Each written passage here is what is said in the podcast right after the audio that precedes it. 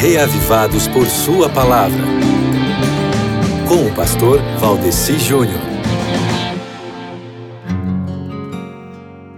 Muito bem, muito bem, meu querido amigo ouvinte dessa rádio maravilhosa que toca a voz da esperança, a Rádio Novo Tempo. É um prazer muito grande estar aqui mais uma vez com você para que juntos nós possamos ser motivados a ficarmos mais reavivados pela palavra de Deus através da leitura bíblica diária. E falando em leitura do dia da Bíblia, o capítulo proposto para hoje, meu irmão, é Isaías 45. E em Isaías 45, versos 1 a 3, nós temos a comissão do rei Ciro esboçada em três ensinos. Primeiro, as demais nações daquela época seriam sujeitas a ele.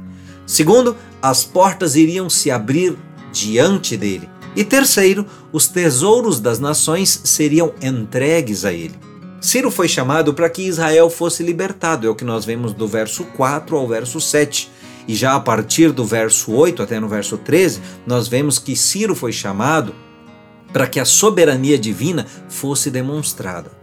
Sabe, a autoridade divina não pode ser questionada. Deus é apresentado como criador e mantenedor da própria justiça, retratada a audácia da criatura em querer arguir com o Criador. Então é por isso que em Isaías 45, do verso 14 em diante até o verso 25, Deus é apresentado como o Salvador, inclusive Salvador de todas as nações. Mesmo os gentios reconheceriam que não existe outro que seja Deus, como nós vemos do verso 14 ao verso 15.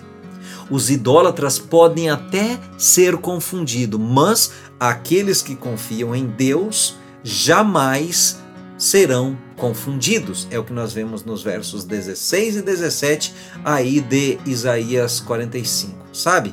No verso 18 de Isaías 45, nós vemos que Deus é um Deus de ordem. Ele triunfa sobre o caos, ele dá pronunciamentos que são verdadeiros e nos deixa boquiabertos. Boquiabertos, por exemplo, diante do apelo que ele faz a todas as nações nos últimos cinco versículos de Isaías 45, onde é demonstrada para a gente a futilidade do culto idólatra, a realidade de que em Deus há salvação para todos e a consciência radical de que mesmo os rebeldes um dia reconhecerão a vontade de Deus. E o verso 25 de Isaías 45 fecha o capítulo deixando bem claro que a intenção do Senhor seria a de justificar toda a descendência de Israel. Resumindo, vale a pena você ler esse capítulo hoje, porque eu tenho certeza de que através da leitura de Isaías 45 você aprenderá muito mais diretamente do Espírito Santo do que aprendeu comigo aqui.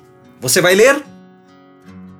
Agora você pode escutar o Reavivados por Sua Palavra no Spotify e Deezer.